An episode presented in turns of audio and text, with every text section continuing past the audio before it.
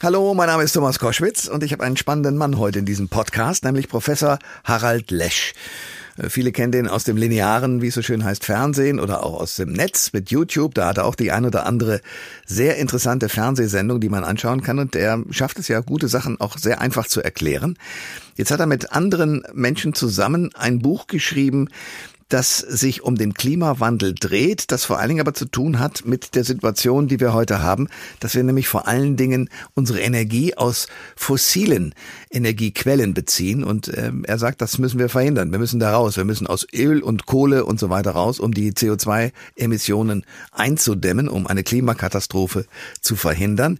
Wie das gehen soll und wie man sich den erneuerbaren Energien zuwenden kann, das erklärt er in diesem Podcast. Viel Spaß dabei. Der Thomas Koschwitz Podcast. Ihr hört Koschwitz zum Wochenende und ich freue mich jetzt auf den Mann, äh, der gleich in der Sendung sein wird. Ich liebe den geradezu, weil er kann einen anschauen, also euch auch im Farbfernsehen oder im Rechner, je nachdem, ob er über YouTube kommt oder im ZDF und tut so, und das macht er geschickt, als ob man tatsächlich im privaten Vier-Augen-Gespräch wäre und kriegt etwas erzählt und erklärt, was Wissenschaftler normalerweise nicht so erklären können, nämlich einfach so, dass auch ein schlichtes Gemüt wie ich es sofort verstehe. Der Mann heißt äh, Professor Harald Lesch und es ist jetzt bei uns. Herzlich willkommen. guten, hallo, hallo, guten Tag, Herr Koschwitz. Ja. ja, also ich habe, äh, der Grund, warum wir miteinander reden, äh, ist ein zweifacher. Es gibt ein neues Buch Mhm. Titel Erneuerbare Energien zum Verstehen und Mitreden. Da sind diverse Menschen aufgeführt, die da mitgeschrieben haben. Sie, auch Ihr Sohn zum Beispiel, Florian Lesch. Mhm. Ja. Ähm, es geht natürlich zum Thema Klimawandel und was kann man machen. Und der zweite Grund ist natürlich das Wochenende, das vergangene, wo Glasgow stattgefunden hat und dort eine Klimakonferenz. Aber der Reihe nach. Mhm. Ähm, Sie sind in diesem Buch ähm, Erneuerbare Energien zum Verstehen und Mitreden in einer Position ganz klar. Sie sagen raus aus den fossilen Energieträgern. Äh, okay, was ist die Alternative? Naja, die Alternative ist, äh, sind natürlich die Erneuerbaren und ähm, also das heißt Sonne, Wind und Bio, Biomasse. Und die Frage ist eben, ob unser Energiebedarf durch diese Energieformen gedeckt werden kann. Das ist die Frage, die wir in dem Buch stellen. Wie würde in Deutschland eine Republik aussehen, wenn wir wirklich zu 100 Prozent unseren Energiebedarf der Zukunft aus Sonne, Wind und Biomasse zum Beispiel oder Geothermie äh, tatsächlich befriedigen wollen. Okay, und wie sieht die Welt aus? Naja, es anders. Also ich würde mal, also als Hesse würde ich sagen, es wird ganz anders aussehen. Du fährst, du fährst durch die, durch, du fährst durch die Republik und siehst überall Energie, Energieerzeugungs- oder Energieumverteilungsmaschinerien, also große Photovoltaikanlagen, die wahrscheinlich dann äh, in, in, landwirtschaftlicher Photovoltaik landen werden, dann große Windräder, Windkraftanlagen, die überall sind, ähm, Geothermie an allen Ecken und Enden. Wir werden, aber vor allen Dingen siehst du eine Republik, die deutlich weniger Energie verbraucht, als sie es heute tut.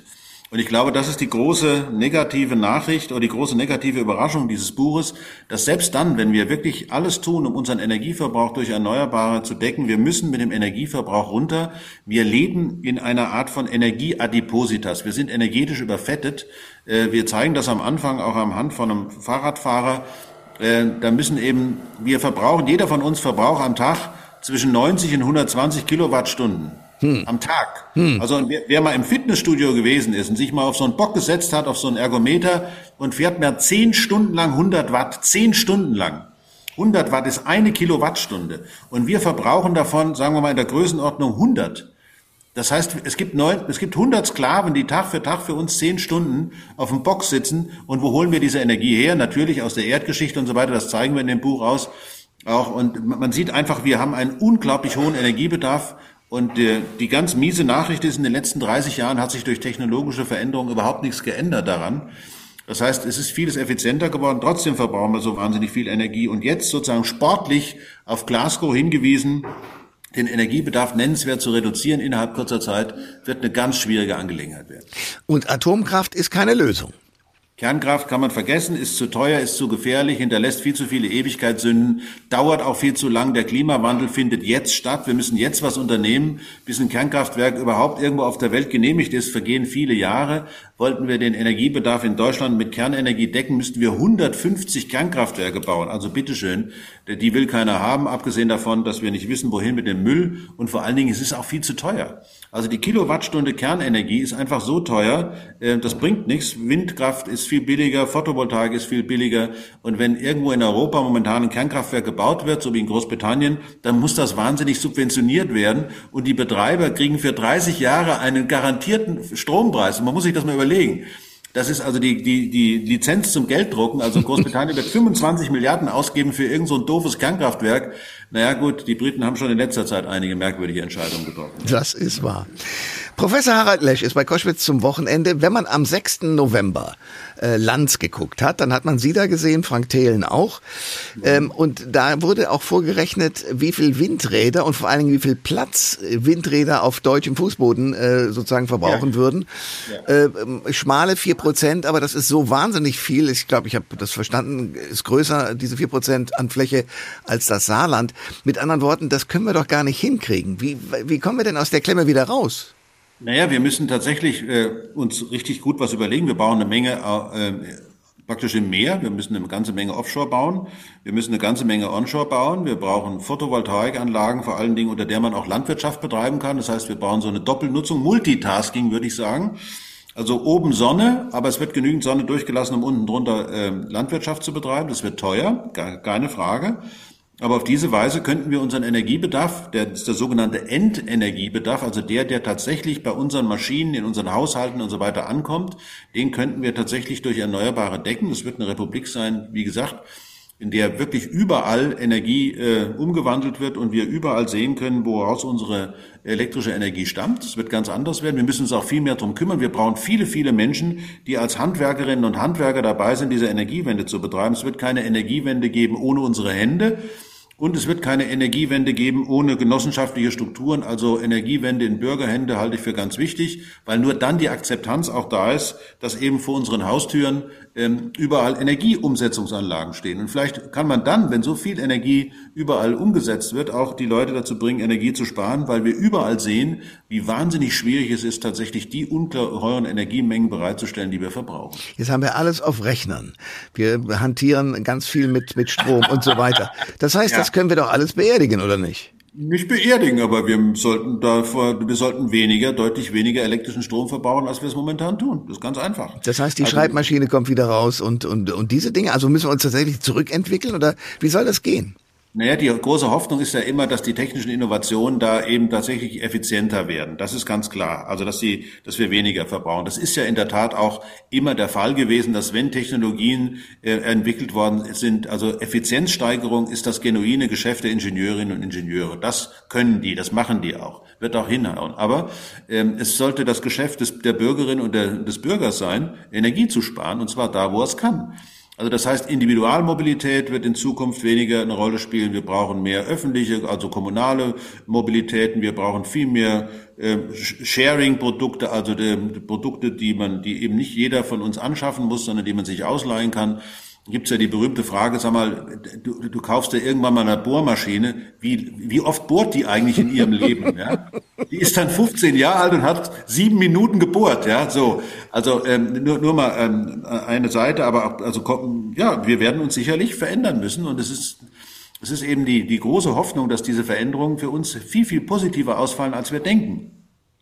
Das geht bei der Mobilität los. Wir alle wissen, dass äh, Fahrradfahren gesünder ist als Autofahren. Äh, wir wissen auch, dass es besser ist, weniger zu essen als zu viel, und zwar von Fleisch und vielen anderen Sachen. Also das heißt, da laufen auch viele Dinge zusammen, wo eine Win-Win-Situation entstehen kann. Nur gedanklich ist unsere Gesellschaft überhaupt nicht bereit momentan, sich auf so eine Veränderung einzulassen. Das heißt, wir haben eine ganze Menge auch in Kommunikation, in, in den Medien zu tun, ähm, eine Gesellschaft darauf hinzuweisen, Schätzelein, so wie es jetzt ist, wird es nicht weitergehen. Da wird was Neues passieren und das wird nicht, das wird anders, es wird nicht schlechter, aber es wird anders werden, das wird uns ein bisschen was abverlangen, aber es könnte am Ende gut werden und für unsere Kinder und Kindeskinder ist es die einzige Möglichkeit, eine Zukunft zu haben, in der sie auch Spielräume haben, in der sie was ausprobieren können, ihre eigenen Fehler machen können, und weil wir dann unsere alten Fehler zumindest so weit beseitigt haben, dass da wieder was Neues passieren kann. Professor Harald Lech ist mein Gast bei Koschwitz zum Wochenende. Wir reden über ein neues Buch, äh, Erneuerbare Energien zum Verstehen und Mitreden. Äh, das ist natürlich ein Buch, was der deutschen Gesellschaft vor allen Dingen mal gewidmet ist. Aber wenn man sich gerade Glasgow anschaut vom letzten Wochenende und das Gefeilsche sich anschaut, dann wird einem Angst und Bange, weil es ist ja nicht nur eine Frage, ob man es versteht und sagt, Schätzelein, es wird was anders, sondern ob man auch die ganzen Egos sortiert kriegt und zwar über den gesamten Planeten verteilt. Das Allerirrsinnigste ist, ich habe mir eine wunderbare YouTube-Ausgabe von Terra X, Lesch und Co. angeschaut. Diese Serie gibt es seit 2016. Und darin erklären sie sehr gut, ähm, ja, das bereits, ich glaube, Heuma von Dietvogt äh, hieß er. Ja. Äh, also in den 70ern war der ein, ein Fernsehmann, so wie Sie jetzt, ja. der technische, biologische, physikalische Dinge erklärt hat. Bereits der hat schon von einer kommenden Erderwärmung gesprochen. Mit ja. anderen Worten, es hat jeder wissen können, aber es hat keiner darauf reagiert. Wie wollen Sie denn diesen Wandel hinkriegen? Also ich erstmal alleine gar nicht, sondern Herr Koschwitz, wir zwei, aber wir könnten es hinkriegen. Also wir zwei schon mal und vielleicht noch ein paar andere, ähm, die daran mitarbeiten, einfach Menschen immer wieder aufs Neue davon zu überzeugen, hör mal, da gibt es ein Problem, ein großes Problem, das betrifft uns alle, das betrifft uns nicht in der Zukunft, betrifft uns schon mal jetzt, sondern wir müssen was machen. Das erstmal grundsätzlich. Und ähm, das Heumer von Ditford, das 79 äh, mitgeteilt hat, heißt ja einfach auch nur, dass diese, dass diese wissenschaftlichen Ergebnisse stabil sind und dass wir natürlich in den letzten 40 Jahren etwas äh, über uns haben ergehen lassen, was wir einfach nicht hätten akzeptieren sollen, nämlich die Arbeit der Skeptiker und Zweifler, die ja wohl organisiert und teilweise auch in den Parteien sehr viel lieber gehört worden sind als diejenigen, die gesagt haben, wir müssen alles ändern. Das heißt, wir müssen einfach jetzt dran arbeiten und müssen das, müssen es hinkriegen. Es ist nicht so, dass Deutschland das nicht hinkriegen kann. Das Potsdamer Institut für Klimafolgenforschung ähm, hat unter unter dem ähm, Wissenschaftler Björn Sörgel zum Beispiel jetzt eine Arbeit veröffentlicht. Da geht es genau darum, wie könnte denn so ein Pfad aussehen? Wie könnte so ein Pfad für Deutschland, für Europa aussehen? Und zwar nicht nur im Hinblick auf die Energiewende, sondern auch auf die Ernährung, auf die sozial, auf die Gerechtigkeit, globale Gerechtigkeit und dergleichen. Also es ist nicht so, dass das unmöglich wäre. Nur wir müssen es halt machen. Es geht, wissen Sie, wir reden immer so wahnsinnig viel, aber wir machen nichts. Schauen Sie sich das Bundesland Baden-Württemberg an, wie viel Windräder die gebaut haben unter einer grünen Regierung Regierung. Schauen Sie sich Bayern an. Da wird, der, der, der tut der Ministerpräsident so, als sei er, als hätte er die Farbe Grün als politisch relevant erkannt. Aber gebaut wird da auch nichts. Da passiert, es passiert einfach nichts. Da, wo die großen, da, wo die großen Dinge passieren, sind eher sogar zurückhaltende Regierungen am Werk. Ich bewundere zum Beispiel die, die Landesregierung von Schleswig-Holstein.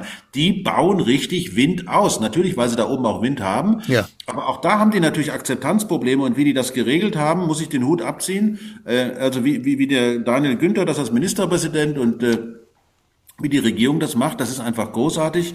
Äh, und es gibt eben andere Teile in Deutschland, da sagen alle, nee, ich will hier kein Windrad haben. Äh, aber ich, äh, das ist, da ist auch viel Nörgelei dabei. Wir Deutschen haben uns einfach auch ein bisschen verabschiedet davon, einfach Dinge auch mal zu machen.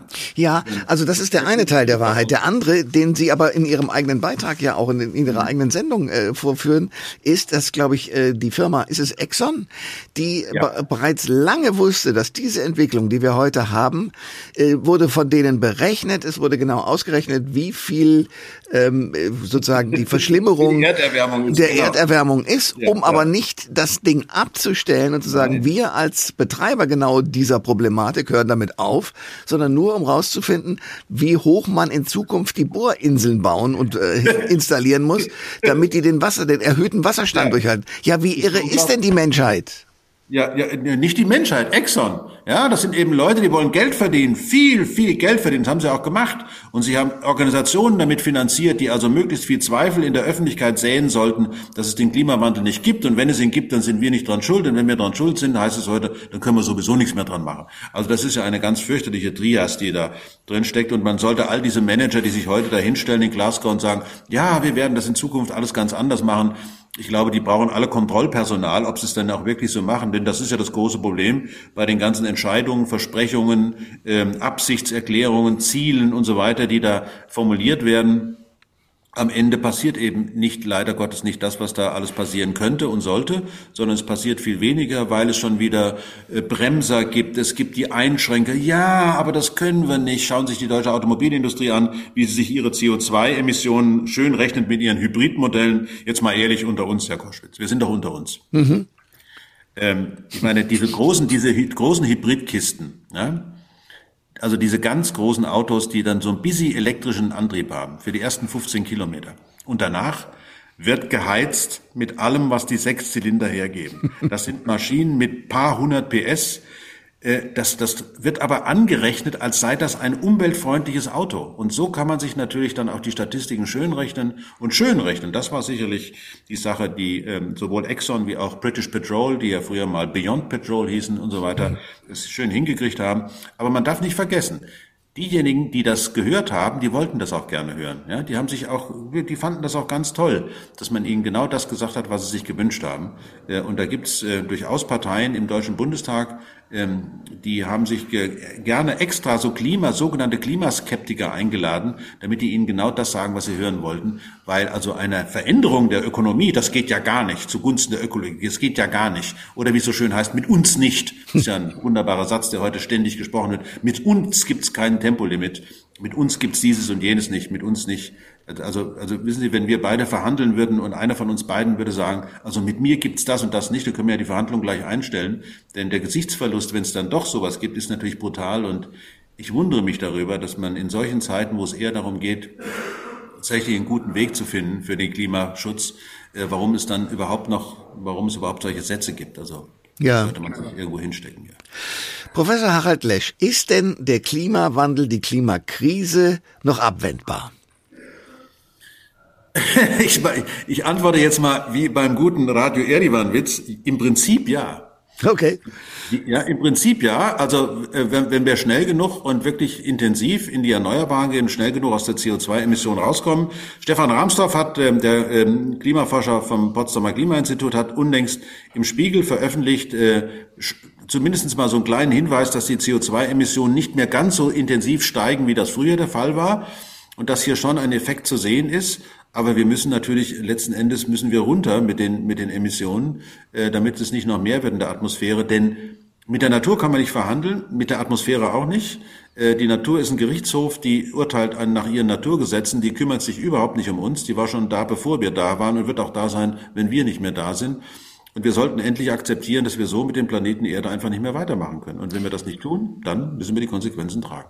Nun reden wir natürlich die ganze Zeit auch über Wege, wie man das machen kann. Sie haben mit Markus Lanz in der Sendung einen mhm. weiteren Gast äh, wahrgenommen, nämlich Frank Thelen. Und mit dem sind Sie mhm. ziemlich aneinander geraten, weil Ach. der so die, hatte ich so den Eindruck, der hat so die Innovationskräfte heraufbeschworen, man könnte kleine Atomkraftwerke entwickeln ja. und das ist alles ganz sauber. Da sind Sie ihm deutlich in die Bresche gesprungen. Naja, es ist halt so, dass diese, äh, diese wunderbaren Geschichten mit, mit, jeder hat seinen kleinen Atomreaktor hinten im Garten die Vorstellung, dass es tausende von Mini-Reaktoren auf der Welt gibt. Stellen Sie sich das mal vor. Denn bei jedem dieser Reaktoren entsteht radioaktives Material. Möchten Sie das, dass Ihr Nachbar Ihnen sozusagen radioaktives Material über die Hecke schmeißt? äh, nee. Ja, weil ja keiner weiß, wohin mit dem Müll. Also die Aussicht darauf, Kernenergie zur, zur großen, zum großen Zukunftsversprechen zu machen, äh, ist einfach aktuell bei der aktuellen Situation des, der, der Klimawandelentwicklung einfach Unsinn. So schnell, der Klimawandel kommt, ist, ist so schnell, viel, viel schneller bei allen, bei, bei allen äh, Erscheinungen. Denken wir an die Gletscherschmelze, die ist viel schneller, als wir gedacht haben. Äh, die Extremwetterereignisse kommen viel schneller, als wir gedacht haben. Und, und, und es geht ja alles viel schneller, als selbst die pessimistischsten Szenarien das entwickelt haben. Das heißt, wir müssen jetzt was tun. Und auch, deswegen ist auch die Aussicht auf Kernfusion, also die Verschmelzung von Atomkernen, ist zwar schön on the long run, aber bis dahin müssen wir unser Energiesystem längst umgebaut haben. Und dann kann Kernenergie immer noch dazukommen. Das wird für, möglicherweise für die Menschheit eine wichtige Energiequelle werden. Aber dann und nur dann, wenn wir durch diesen Flaschenhals durchgegangen sind. Und der Thelen will das alles mit Technologie machen, die teilweise wirklich an den Haaren herbeigezogen ist. Da gibt's Vielleicht ein Papier ist geduldig, da ist irgendwas ausgerechnet worden, da ist aber nichts dran. Selbst das, also gerade das Projekt, was er da angesprochen hat von, von, äh, von irgendwelcher Laser, Laserfusion, das ist vom Bundesministerium für Forschung und Technologie abgeschmettert worden. Das sind ganz wichtige Investoren, sind da ausgestiegen und trotzdem redet er davon, dass das ja in ein paar Jahren schon funktionieren wird. Dabei gibt es nicht mal eine Anlage, in der das überhaupt gezeigt worden ist. Hyperloop und, und fliegende Taxis, wissen Sie, das ist alles so ein Zeug.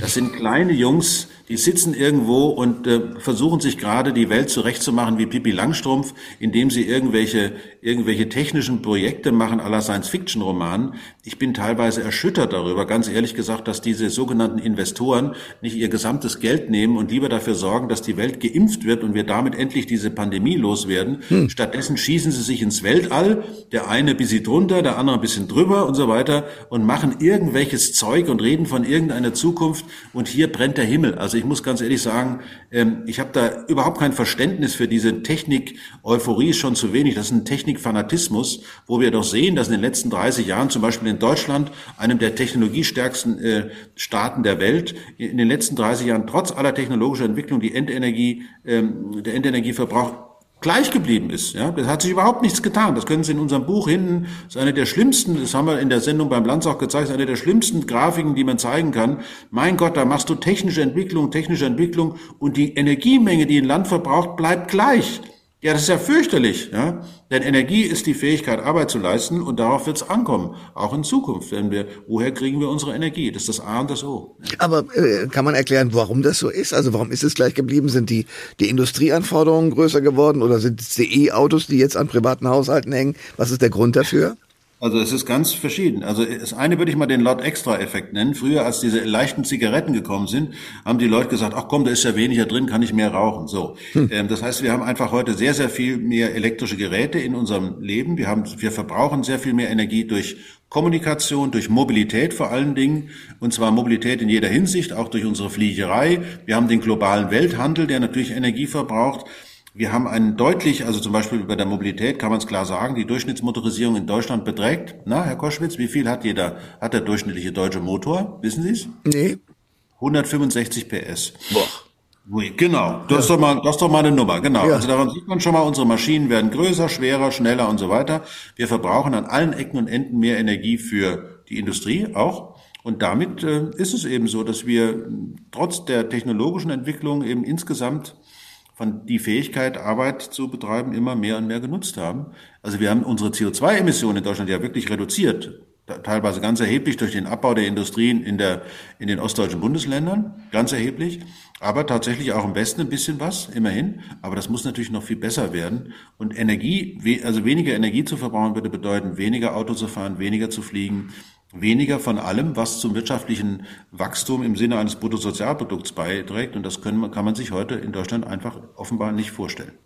Koschwitz zum Wochenende mit Professor Harald Lesch. Und wir reden über die Situation nach Glasgow, also nach dem äh, Weltklimagipfel, aber auch über das neue Buch Erneuerbare Energien zum Verstehen und Mitreden, so heißt das. Ähm, ich habe eine Reihe von Politikern gerade zum Wahlkampf hier im Studio gehabt und mit denen natürlich auch über die Klimapolitik gesprochen, auch gerade mit Olaf Scholz zum Beispiel von der SPD äh, der designierte Kanzler, wenn da die Ampelkoalitionen äh, so funktionieren, wie sie sollen. Der sagte auf meine Frage mit der Umwelt, na ja, also Deutschland ist ja, was die CO2-Emissionen angeht, mit zwei Prozent weltweit nur beteiligt. Aber richtig, ja, wir müssen technisch dafür sorgen, dass die gesamte Welt begeistert ist von den Möglichkeiten, ohne dass es den CO2-Ausstoß in dieser weiteren Menge gibt. Mhm. Das heißt mit anderen Worten, wie realistisch ist denn dieses Szenario, dass tatsächlich von Deutschland technologischer Fortschritt ausgeht, der dann den gesamten Planeten rettet? den gesamten Planeten, also ich bin, bin ganz sprachlos, dass der, dass der Olaf Scholz sowas sagt. Wir sind ja nicht nur für zwei Prozent zuständig. Wir sind ja Exportweltmeister, zumindest sind wir es gewesen. Das heißt, wir, wir, wir exportieren ja auch jede Menge Emissionen irgendwohin, indem wir Maschinen verkaufen und dergleichen mehr. Ähm, wir exportieren ja keine Wälder irgendwohin. Das wäre viel besser gewesen. Hm. Also wir, wir, wir dürfen nicht vergessen, dass unser Wohlstand sehr wohl äh, darauf beruht, auf Dingen beruht, die letzten Endes den Planeten ganz erheblich geschädigt haben und uns die Lebensbedingungen eben tatsächlich für unsere ähm, für, für die Zukunft ganz erheblich einschränken. Aber ähm, das, was wir tun können, ist zu zeigen, dass eine Industrienation in einer vernünftigen Zeit so eine Energietransformation durchführen kann. Dabei werden institutionelle Fehler gemacht, werden strukturelle Fehler und Erfolge auftauchen. Das heißt, wir werden Organisationen kennenlernen, werden Transformationsverhalten kennenlernen und alles das muss einer mal machen oder ein möglichst zwei, drei andere Nationen ja auch noch, um festzustellen, wie, wie läuft das. Und dann muss man das Modell tatsächlich am besten verschenken, würde ich fast sagen, weil die anderen müssen es schnell machen. Zum Beispiel nehmen wir mal so einen Kontinent wie Afrika.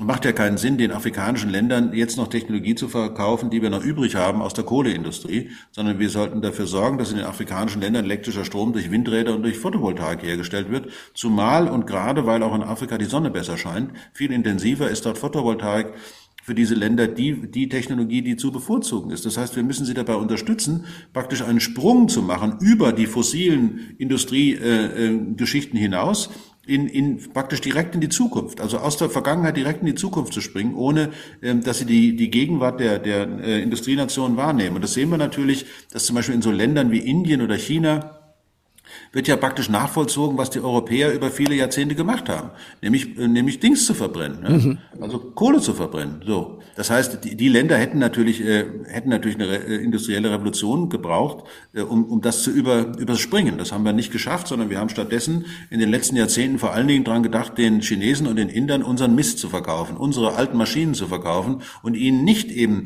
sofort äh, bei der bei, bei Autos, aber auch bei Kraftwerken dafür zu sorgen, dass die viel mehr Windräder bauen, viel mehr Photovoltaik Photovoltaik. Stattdessen bauen die halt jetzt Kohle aus, ja, und äh, davon profitiert auch Australien. Die Australier sagen dann eben, wir verkaufen so lange Kohle, solange jemand unsere Kohle haben will. Und das ist natürlich alles schlecht für die Atmosphäre. Das hat erstmal mit uns Deutschen gar nichts zu tun. Wir können die Technologien anbieten, wenn wir sie ent entwickelt haben, mit, mitentwickelt haben. Äh, und da muss ich nochmal dran erinnern, also wir haben ja jetzt, was die Kohle betrifft, einen sehr großen Subventionsbetrag von 40 Milliarden für die, äh, für die auslaufenden äh, Braunkohle, ähm, Auskohlentagebau. Braunkohletagebau. Aber wo, wo sind denn eigentlich die Subventionen gewesen äh, für, die, für die kaputte Windkraftindustrie in Deutschland oder die Photovoltaikindustrie, die wir aus Deutschland rausgetrieben haben?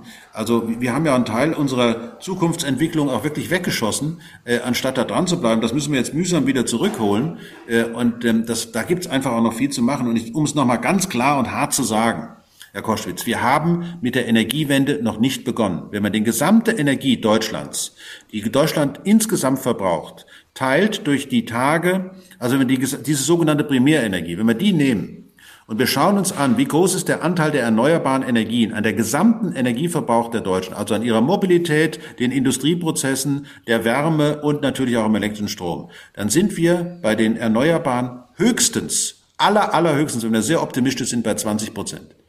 Wir haben also noch 80 Prozent unserer Energien in Deutschland sind nicht erneuerbar. Wir haben also mit der Energiewende im Grunde genommen überhaupt noch nicht richtig angefangen.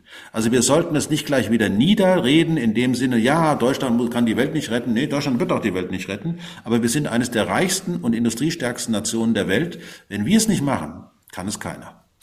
Das sagt ein Mann, den ich sehr schätze. Professor Harald Lesch, der das Buch mitgeschrieben hat, Erneuerbare Energien zum Verstehen und Mitreden. Ich danke sehr für das Gespräch. Es war mir ein Vergnügen und alles Gute. Alle Informationen zur Sendung gibt es online auf thomas-koschwitz.de.